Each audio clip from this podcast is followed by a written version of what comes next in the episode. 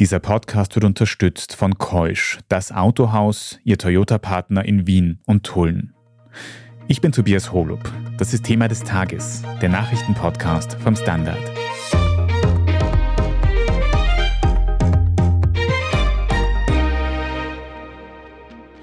Vier Monate in dunklen Kellern, abgeschottet von der Außenwelt, nur mit dem Nötigsten zum Überleben. Israelische Geiseln, die aus der Gewalt der Hamas befreit werden konnten, berichten von schrecklichen Erlebnissen.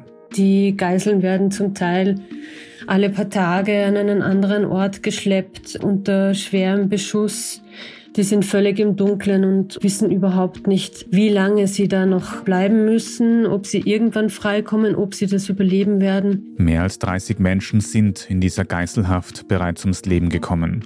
Und rund 100 Geiseln müssen die Haft bis zum heutigen Tag aushalten. Wie der Gesundheitszustand ist, weiß man nicht, aber man muss mit dem Schlimmsten rechnen. Wir sprechen heute darüber, wie diese Menschen wieder freikommen könnten und warum die Bevölkerung von Israel wenig Hoffnung auf einen langfristigen Frieden im Nahen Osten hat. Maria Stärkel, du berichtest für den Standard aus Israel und arbeitest seit dem Hamas-Anschlag am 7. Oktober wirklich unermüdlich, um uns über die Lage im Nahen Osten zu informieren. Und jetzt in den letzten Tagen kommt vor allem wieder die Situation der israelischen Geiseln in den Fokus der Öffentlichkeit, die bei diesem Anschlag entführt worden sind nach Gaza. Da hat es jetzt von der israelischen Führung die Meldung gegeben, dass rund 30 dieser Geiseln offiziell für tot erklärt worden sind. Was sind denn die Hintergründe dieser Meldung? Woher weiß man das und was weiß man da genau über den Zustand oder darüber, wie diese Menschen umgekommen sind? Mhm, ja, genau. Es gab schon eine Vorabmeldung, also ein Leak der New York Times, die berichtet haben, dass 32 Geiseln der rund 135 tot sein sollen. Gestern Abend wurde das dann bestätigt vom Armeesprecher, dass 31 Geiseln als tot gelten. Das wertet man aus Luftaufnahmen der Armee, aus Videos aus und sobald man Sicherheit hat, dass diese Personen nicht mehr am Leben sind, ist einmal der erste Schritt, dass man die Angehörigen verständigt und danach die Öffentlichkeit. Also diese 31 sind eine Mindestangabe. Es können noch mehr sein. New York Times vermuten, dass es 20 sind, die als tot befürchtet werden, aber da gibt es noch keine Bestätigung. Aber das heißt, damit wir einen Überblick haben über die Gesamtzahl dieser Geiseln, da hat es, glaube ich, in den Tagen und Wochen nach dem Anschlag geheißen, dass ca. 240 entführt worden sein sollen. Seitdem sind auch schon einige freigekommen. Wie viele sind denn jetzt noch in Geiselhaft der Hamas und wie ist deren gesundheitlicher Zustand? Mhm. Ja, die 240 waren natürlich eine Schätzung, die dann nach und nach korrigiert worden ist und immer noch korrigiert wird. Einfach auch dadurch, dass man nicht wusste, wie viele sind verschleppt worden wie viele sind im Zuge des Massakers ermordet worden? Es hat sehr lang gedauert, bis die Toten identifiziert worden sind und so hat sich dann die Zahl der Geiseln auch einfach reduziert durch die forensische Arbeit. Jetzt geht man davon aus, dass es ein bisschen über 100 sind, die sich noch in der Gewalt der Hamas befinden. Wie der Gesundheitszustand ist, weiß man nicht. Die Hamas lässt das Rote Kreuz und den roten Halbmond ja nicht an die Geiseln heran, um sie zu versorgen. Aber man muss mit dem Schlimmsten rechnen. Es sind bei einem ersten Geiseldeal im November des vergangenen Jahres schon einige Geiseln freigekommen und vielleicht können wir uns dadurch ein Bild machen, wie eben die Umstände auch für die verbliebenen Geiseln noch sind. Was haben denn diese freigekommenen Menschen erzählt, wie man sich diese Haftumstände, diese Geiselhaftbedingungen vorstellen muss? Mhm. Man weiß ein bisschen was. Natürlich werden die Geiseln auch beschützt und abgeschirmt von zu viel Medienaufmerksamkeit, aber von den Erzählungen weiß man, dass sie systematischer Folter ausgesetzt werden, körperlich und psychischer Folter. Auch die Kinder, dass Frauen sexueller Gewalt ausgesetzt sind. Die Geiseln werden zum Teil alle paar Tage an einen anderen Ort geschleppt unter schwerem Beschuss. Sie müssen ständig um ihr Leben fürchten. Und natürlich, die Geiseln haben ja überhaupt keine Ahnung, was in Israel vor sich geht, haben keine Ahnung, dass es Verhandlungen über einen Geiselaustausch gibt. Die sind völlig im Dunkeln und wissen überhaupt nicht, wie lange sie da noch bleiben müssen, ob sie irgendwann freikommen, ob sie das überleben werden, wissen zum Teil auch nicht, wie lange sie schon in der Gewalt der Hamas-Terroristen sind, weil auch das Gefühl für Tag und Nacht verschwimmt. Das wissen wir von den Erzählungen der Freigelassenen, weil sie zum Teil in pausenloser Dunkelheit festgehalten werden. Und da hört man auch wirklich Geschichten, dass diese Menschen dann auch wirklich traumatisiert sind und teilweise auch gar nicht reden können über diese Erlebnisse, weil, weil diese Zeit eben so schlimm war für diese Menschen. Ja, genau. Also zum Glück sind sie unter sehr guter psychologischer Betreuung, auch die Angehörigen. Aber das sind Traumata, die sie lange nicht oder nie überwinden werden. Jetzt hast du gesagt, es sind noch rund 100 Menschen aktuell in Gewalt der Hamas. Und es wird aktuell auch über einen neuen Deal verhandelt, um einen Teil dieser Menschen frei zu bekommen. Da wird sehr aktiv gerade noch verhandelt, da überschlagen sich auch teilweise die Meldungen immer noch. Die aktuellsten Informationen kann man da auf unserer Website auf der standard.at zum Beispiel immer nachlesen. Aber was sieht denn dieser Deal jetzt grundsätzlich vor? Was ist da geplant? Mhm. Also es gibt ein Rahmenwerk, auf das sich Israel einmal geeinigt hat mit den Verhandlern, mit den Mediatoren. Und jetzt war die Frage, wie Hamas auf diese Rahmenbedingungen reagiert und welche Forderungen die Terroristen stellen. Das weiß man jetzt, das ist jetzt bekannt. Und jetzt geht es darum, dass Israel darauf reagieren muss und dass man quasi noch an den Details arbeitet, wenn man überhaupt so weit kommt. Weil das, was wir wissen über die Forderungen, die die Hamas aufstellt, das geht sehr weit. Also das geht weit über das hinaus, was Israel im Moment geben kann. Also es übersteigt einfach auch die Kriegsziele, die sich Israel selbst gesetzt hat, weil man die Hamas besiegen will. Dafür braucht man noch, also laut Ministerpräsident Netanyahu, ein paar Monate. Und die Hamas verlangt aber mehr als vier Monate Waffenruhe jetzt einmal und das soll dann übergehen in einen unbefristeten Waffenstillstand. Darüber hinaus verlangen sie die Freilassung von 1500 palästinensischen Gefangenen aus israelischen Gefängnissen, wobei ein Drittel davon lebenslänglich verurteilt sein soll. Das heißt, wir sprechen da von wirklich schweren Kalibern von Drahtziehern terroristischer Anschläge und das wird nicht gehen. Also darauf kann sich Israel nicht einlassen. Jetzt muss man sehen, gibt es da noch Bewegungsspielraum? US-Außenminister Anthony Blinken ist ja gerade in Israel, um zu schauen, was gibt es da noch für Möglichkeiten. Noch wird gesprochen, also noch ist nicht, quasi nicht alle Hoffnung ausgeschöpft, aber im Moment sieht es schwierig aus. Aber was wird dieser Deal bedeuten für diese 100 Menschen in Geiselhaft? Würden die dann alle freikommen, wenn diese Verhandlungen erfolgreich sind? Der Deal sieht vor, dass zumindest alle Zivilisten, die sich als Geiseln in der Gewalt der Hamas befinden, freigelassen werden, wobei die Hamas von drei Phasen spricht, jeweils 45 Tage. Und in den ersten 45 Tagen würden die Minderjährigen, die Alten, die Kranken und die Frauen freigelassen. In einem zweiten Schritt erst die Männer über 19 Jahre. Das heißt, angenommen, es kommt so weit, dass man sagt, man schafft es zu dieser ersten Runde, den ersten 45 Tagen, dann haben wir zumindest das erreicht, aber dann wären die Männer immer noch in, in der Gewalt der Hamas. Und ich nehme an, bei solchen Deals sieht die Hamas auch vor, am Ende sich trotzdem immer noch ein paar Menschen in ihrer Geiselhaft zu behalten, um weiter dieses schreckliche Druckmittel zu haben, oder? Ja, es gibt ja auch noch Soldaten und die Leichname von Gekidnappten aus früheren Jahren, die sich immer noch in der Gewalt der Hamas befinden. Also das Ende ist da noch länger nicht erreicht. Ja. Also verstehe ich dich richtig, besonders hoffnungsvoll oder extrem hoffnungsvoll bist du rund um diesen Geiseldeal jetzt noch nicht, beziehungsweise auch wenn er ins Rollen kommt, gibt es da noch Stolpersteine währenddessen, die auch noch schiefgehen könnten? Genau, ja. Also ich bin eher skeptisch, aber wir geben die Hoffnung nicht auf.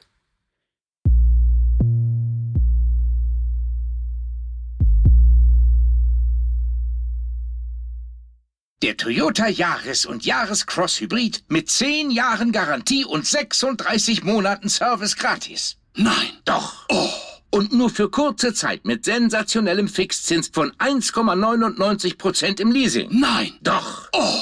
Toyota Yaris und Yaris Cross Hybrid. Jetzt Angebot sichern. Standard-Podcasts gibt es ja wirklich schon zu jedem Thema. Also fast jedem. True Crime. Thema des Tages. Lohnt sich das? Inside Austria. Serienreif. Besser leben. Rätsel der Wissenschaft. Edition Zukunft. Und, und, und. Aber nicht jeder hat die Zeit, das alles zu hören. Und manchmal möchte man sich einfach nur ein paar Minuten beschallen lassen. Ich bin Scholt Wilhelm. Und ich bin Margit Ehrenhöfer. Ab sofort bringen wir auch Highlights unserer Podcasts. Für zwischendurch, wenn mal weniger Zeit ist. Diese kurzen Ausschnitte nennen wir Shorts. So wie eine kurze Hose. Oder eine kurze Geschichte. Okay. Und Shorts vom Standard finden Sie jetzt überall, wo es Podcasts gibt. Maria, wenn wir auf das größere Bild noch schauen, abseits von diesen aktuellen Verhandlungen, dann haben rund vor allem um diese Geiseln die israelische Zivilbevölkerung von Anfang dieses Konflikts an sich sehr stark dafür eingesetzt, dass diese Menschen freikommen, sehr laut auch teilweise.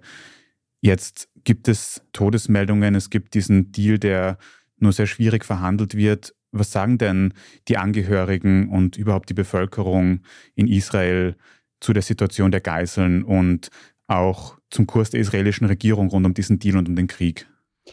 Für die Angehörigen ist jeder Tag, der vergeht, extrem schwierig und natürlich die Meldungen aus Gaza über Hunger, Seuchen, die sich ausbreiten, Krankheiten, das alles betrifft ja auch die Geiseln zusätzlich zu dem, was wir schon erwähnt haben an Folter und an unmenschlichen Bedingungen. Also jeder Tag, der vergeht, lässt die Angehörigen befürchten, dass die Geiseln nicht mehr am Leben sind. Das heißt, der Druck von innen wird stärker. Das ist auch eine wachsende politische Bewegung.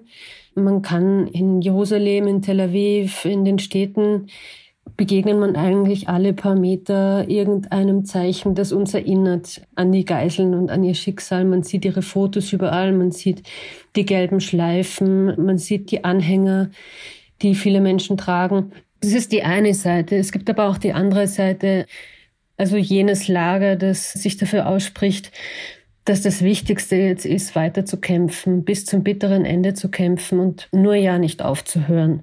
Die gibt's auch. Und zwischen diesen beiden Lagern müssen die Entscheidungsträger und Trägerinnen jetzt einen Weg finden wobei sich diese Lager auch bis in die Regierung ziehen, kann man sagen. Also die Regierung ist ja rechtsnational ausgerichtet, hat sich aber im Krieg dann erweitert um Oppositionspolitiker.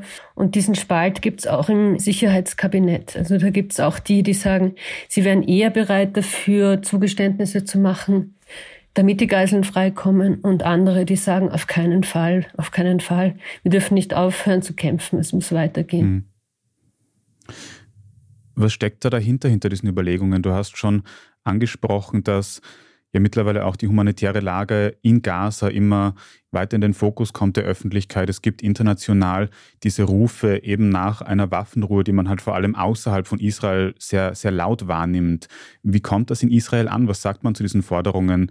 Auch zu der Kritik an der Kriegsführung von Israel, dass man da sich nicht weit genug zurücknimmt. Also wie, wie reagiert man auf diese, auf diese Kritik? Hm. Das stößt eher auf Ablehnung, weil man nicht versteht, warum Israel, das ja diesen Krieg nie wollte, nicht begonnen hat, von Hamas überfallen worden ist, warum man Israel jetzt die Verantwortung dafür gibt, diesen Krieg zu beenden, anstatt Israel das Recht zu geben, sicherzustellen, dass so etwas nie wieder passieren kann. Das ist die Position, die in Israel verbreitet ist. Es gibt eine Minderheit, die sagt, das, was in Gaza passiert, diese horrende Zahl an Todesopfern, an Verwundeten, an Waisen, Kindern, das ist auch unsere Verantwortung, aber Krieg ist nie eine gute Zeit für Empathie und das ist eine Minderheit, kann man sagen. Das heißt, wenn wir auf die politische Ebene schauen, wenn wir auch auf den Premierminister Benjamin Netanyahu schauen, dann hält der ganz klar an seinem Kurs fest. Es hat da auch von Anfang an schon Diskussionen gegeben darüber, dass viele Militärangehörige zum Beispiel allein schon nach dem Anschlag der Hamas gesagt haben, dass sind auf israelischer Seite in der Reaktion in der Vorbereitung Fehler passiert. Wir werden zurücktreten aus unseren Positionen, sobald das möglich ist. Aber Netanyahu sagt, er bleibt bei seinem Kurs, er macht weiter, er denkt nicht an einen Rücktritt. Genau, also ein Rücktritt oder sogar Verantwortung zu übernehmen in irgendeiner Form für das Versagen am 7. Oktober, das hat man von ihm bis jetzt nicht gehört. Und man kann sogar eher davon ausgehen, dass er versucht, das alles noch ein bisschen in die Länge zu ziehen, weil er sich damit ja auch in der Macht halten kann. Also sowas wie Verantwortungs Mitgefühl oder ein Eingeständnis von Verantwortung hört man von ihm nicht. Nein. Eine konkrete Aussage oder konkrete Aussagen, die mich jetzt in den letzten Wochen besonders beschäftigt haben, sind Aussagen auch von Netanyahu zu einer möglichen Zwei-Staaten-Lösung. Dazu haben wir auch schon extra Podcasts gemacht, dass das ein Strang ist dieser langfristigen Friedensverhandlungen, dass quasi sowohl Israel als auch Palästina als eigenständige Staaten existieren können in Zukunft und dass das quasi das Eskalationspotenzial auf Dauer am meisten verringern würde. Jetzt habe ich aber von Netanyahu gehört, diese Zwei-Staaten-Lösung ist für ihn keine Option mehr. Wie ist das gemeint? Was wäre langfristig eine Alternative, um einen Frieden im Nahen Osten zu ermöglichen? Also für Netanyahu war eine Zwei-Staaten-Lösung nie eine Option, die er offen vertreten hätte. Er hat zwar auch die Oslo-Verträge nicht zurückgenommen, obwohl er sich immer dagegen ausgesprochen hat, aber er war immer ein Gegner, er war immer ein Vertreter des Lagers, das sagt, mit den Palästinensern ist kein Staat zu machen im wahrsten Sinn des Wortes und eher zu schauen, dass man weiter investiert in den Ausbau von Siedlungen im Westjordanland, das ja die Palästinenser als Territorium ihres zukünftigen Staates sehen. Also dadurch durch faktische Politik einfach unmöglich zu machen, dass es jemals so einen Staat geben kann. Und unter Netanyahus Regierungen wurde das immer weiter betrieben, wurden die Siedlungen weiter ausgebaut, wird wahnsinnig viel öffentliches Geld auch in den Straßenbau im Westjordanland gesteckt.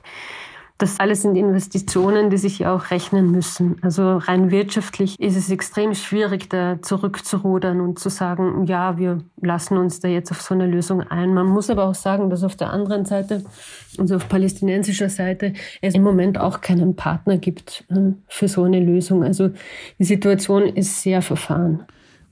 Was wäre dann die Perspektive, wie es weitergehen soll in den nächsten Monaten, auch wenn jetzt zum Beispiel so ein Geiseldeal wieder getroffen wird, wenn die Waffen zum Beispiel schweigen würden, wie wird es dann weitergehen? Wird das israelische Militär trotzdem die Kontrolle über Gaza behalten oder gibt es da irgendeinen Plan, wie quasi langfristig eben Stabilität gewährleistet werden kann in allen Regionen in Gaza, in Israel, im Westjordanland? Mhm.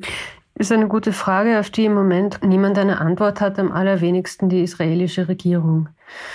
Es gibt unterschiedliche Modelle, die auf dem Tisch liegen. Israel sagt aber, wir wollen weder die Palästinenserbehörde in Gaza sehen, noch quasi das in internationale Hände geben. Und es gibt einfach im Moment kein Szenario. Die israelische Regierung lässt da, kann man sagen, auch die israelische Bevölkerung im Stich damit, weil sie keine Perspektive bieten, wie das nachher weitergehen soll damit überlässt man dann auch oder schafft man dann ein Vakuum, in das die extrem Rechten, die ja auch in der Regierung vertreten sind, natürlich hineinstoßen und sagen, wir müssen neue Siedlungen bauen in Gaza, wir müssen Gaza besetzt halten, wir müssen sogar, also der Aufruf nach einer Massenvertreibung der Palästinenser aus Gaza, das hört man immer wieder in diesen Tagen. Und die gemäßigteren Kräfte setzen dem kaum etwas entgegen. Du hast vorher schon angesprochen, dass gerade auch der US-Außenminister Anthony Blinken wieder im Nahen Osten auf diplomatischer Mission unterwegs ist. Aber habe ich dich gerade auch richtig verstanden? Also, dass die internationale Gemeinschaft da jetzt eine große Vermittlerrolle einnehmen könnte, die zu einem langfristigen Frieden führt, das siehst du auch nicht gegeben. Die internationale Gemeinschaft ist engagiert. Wir sehen das auch jetzt in den Verhandlungen um einen Geiseldeal. Also das sind die USA, Ägypten ist da ganz aktiv. Aber man braucht natürlich auch die Partner vor Ort und man darf auch nicht vergessen, dass die USA selbst in einer schwierigen Position sind, weil Wahljahr Präsident Biden auch viel Widerstand begegnet in den USA wegen seiner Nahostpolitik. Also das alles sind Faktoren, die das noch erschweren. Auch die Rufe natürlich innerhalb Israels, die ich schon erwähnt habe, diese Rufe nach einer Massenvertreibung oder dauerhaften Besetzung, Besiedlung von Gaza schaffen nicht unbedingt ein Klima, in dem internationale Verhandlungen möglich sind. Hm. Wenn die Lage so festgefahren ist und du sagst selbst, es gibt da irgendwie wenig Perspektiven für die Zukunft, wie fühlt man sich da? Wie fühlen sich die Menschen in Israel? Mit dieser Perspektivlosigkeit, wie geht man damit um und vielleicht auch, wie fühlst du dich mit diesen vier Monaten jetzt schon bald Berichterstattung über dieses sehr, sehr schwierige Thema, wenn du jeden Tag aufstehst und weißt, es ist schwierig und ich muss weiter darüber berichten. Ich habe mir jetzt schon gedacht im Laufe unseres Podcasts, dass das für die Menschen, die uns jetzt zuhören, auch irrsinnig anstrengend sein muss, so wenig Positives zu hören. Aber sagen wir so, man ist es gewöhnt, hier in der Region, man ist es gewöhnt, dass man mehr oder weniger von Tag zu Tag lebt. Und wenn ich morgens aufstehe, dann hoffe ich vor allem, dass keine Horrornachrichten kommen, die alles noch schlimmer machen. Also das Szenario, das zum Beispiel an der Front im Norden zum Libanon auch noch ausbricht, diese Gefahr ist natürlich immer im Hintergrund. Das ist das eine Gefühl und das andere Gefühl ist ja einfach mal schauen, was bringt der heutige Tag und mehr oder weniger ist es so ein Schreiten von Tag zu Tag und nicht zu viel drüber nachdenken, was in der Zukunft kommt, weil es eh, man hat eh keinen Einfluss drauf. Also das ist so das Gefühl, das ich auch wahrnehme in der Bevölkerung. Zugleich aber auch gibt es eine Minderheit, aber doch eine laute Minderheit, die auf die Straße geht und sagt, wir, wir wollen das nicht alles nur über unseren Köpfen entscheiden lassen, sondern wir setzen uns laut dafür ein, dass die Geiseln zurückgebracht werden und auch eine immer größere Bewegung, die sagt, die Regierung Netanyahu muss gehen, sonst ändert sich gar nichts.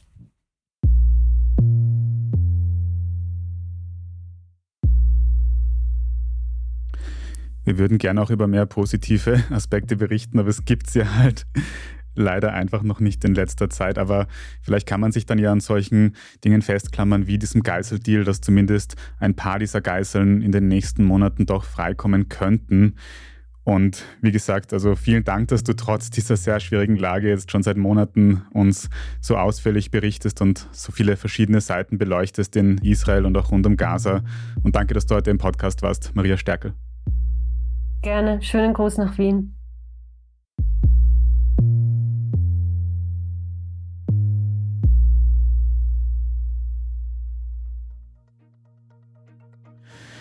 Wir machen jetzt dann gleich noch weiter mit allen anderen wichtigen Meldungen des Tages in unserer Meldungsübersicht.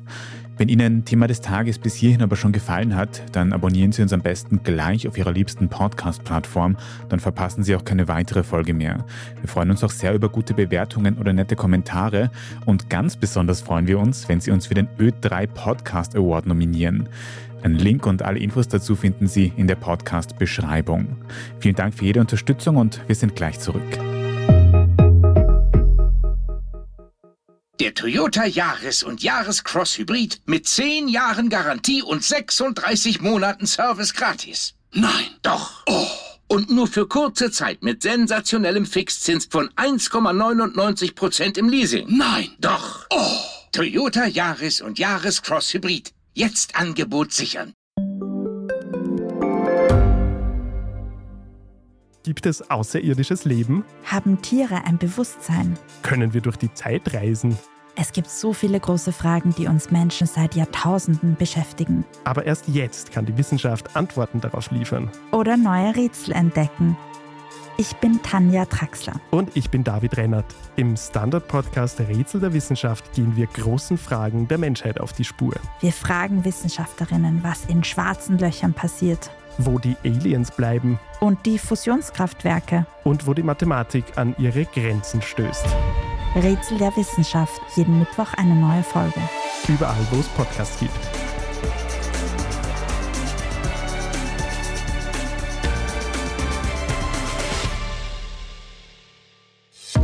Hier ist, was Sie heute sonst noch wissen müssen. Erstens, die Klimaziele in der Europäischen Union werden verschärft. Konkret gibt es einen neuen Zwischenschritt auf dem Weg zur Klimaneutralität, die wir im Jahr 2050 erreichen wollen. Dafür sollen Kohle, Gas und Co. bei der Energiegewinnung gegen erneuerbare oder Atomenergie ausgetauscht werden. Neu ist, damit das möglich wird, sollen die klimaschädlichen Emissionen bis 2040 schon um 90 Prozent reduziert worden sein. Damit ist der Fahrplan nun klarer. Österreich tut sich jetzt aber schon schwer, das gut anstehende Ziel im Jahr 2030 zu erreichen. Die 55% Reduktion, die bis dahin geplant sind, verfehlen wir nach aktuellem Stand jedenfalls weit. Was droht also, wenn die Ziele nicht erreicht werden? In einer ersten Konsequenz gibt es einen sogenannten Emissionshandel. Das heißt, wir müssen bis zu 9 Milliarden Euro an andere Länder zahlen, die es besser machen als wir. Und falls auch das nicht ausreicht, dann stehen auch Strafzahlungen im Raum. Zweitens, der Ex-US-Präsident Donald Trump ist nicht immun gegen strafrechtliche Verfolgung. Das hat ein Berufungsgericht in den USA entschieden. Donald Trump hat geklagt, dass er als ehemaliger Präsident nicht für Fehlverhalten belangt werden können soll, was das Gericht jetzt aber abgelehnt hat. Das heißt, Trump könnte womöglich, insbesondere im Verfahren rund um den blutigen Sturm aufs Kapitol, in die Verantwortung genommen werden. Diese Entscheidung muss jetzt aber noch von höheren Gerichten bestätigt werden. Politisch schadet all das Trump wohl nicht. Im Rennen um die Präsidentschaftskandidatur führt er weit vor seiner letzten verbliebenen Konkurrentin Nikki Haley. Und drittens, der österreichische Profifußballer Marlon Mustafa steckt in Schwierigkeiten. Er ist einem Einberufungsbefehl des Bundesheeres nicht gefolgt. Der 22-jährige Wiener Stürmer spielt bei Fortuna Düsseldorf, lebt also in Deutschland. Er hätte aber am 8. Jänner bei der Garde in Wien zum Grundwehrdienst einrücken müssen. Nun drohen dem ÖFB-Legionär ernste Konsequenzen. Sobald er österreichischen Boden betritt, könnte er festgenommen werden. Wer einem Einberufungsbefehl keine Folge leistet, riskiert im schlimmsten Fall nämlich sogar eine Haftstrafe. Der Hintergrund ist, dass Mustafa bereits einmal um Aufschub seines Grundwehrdienstes angesucht hat. Er hätte nun aber erneut darum anfragen müssen, was er aber verabsäumt hat. Der ÖFB vermittelt nun und das Verteidigungsministerium betont, man sei um eine Lösung bemüht. Aber die Gesetze gelten nun mal auch für Spitzensportler. Wie es für Mustafa weitergeht, lesen Sie auf derstandard.at. Dort finden Sie auch alles weitere zum aktuellen Weltgeschehen.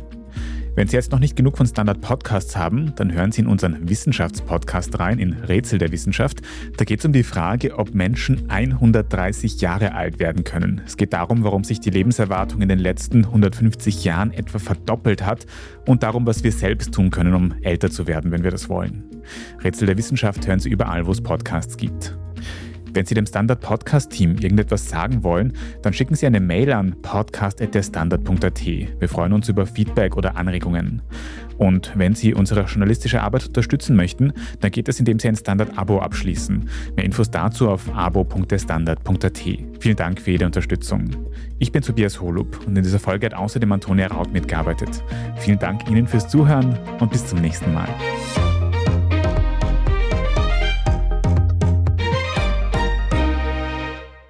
Der Toyota Yaris und Yaris Cross Hybrid mit 10 Jahren Garantie und 36 Monaten Service gratis. Nein. Doch. Oh. Und nur für kurze Zeit mit sensationellem Fixzins von 1,99% im Leasing. Nein. Doch. Oh. Toyota Yaris und Yaris Cross Hybrid. Jetzt Angebot sichern.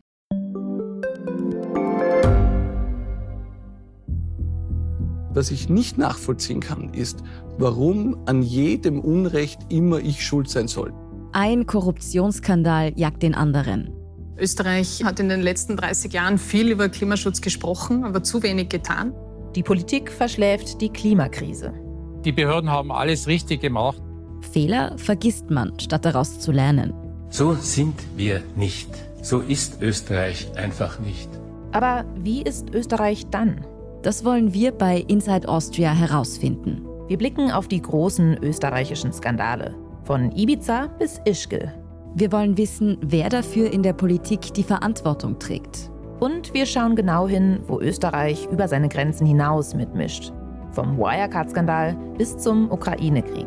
Das ist Inside Austria von Standard und Spiegel. Jeden Samstag eine neue Folge, überall, wo es Podcasts gibt.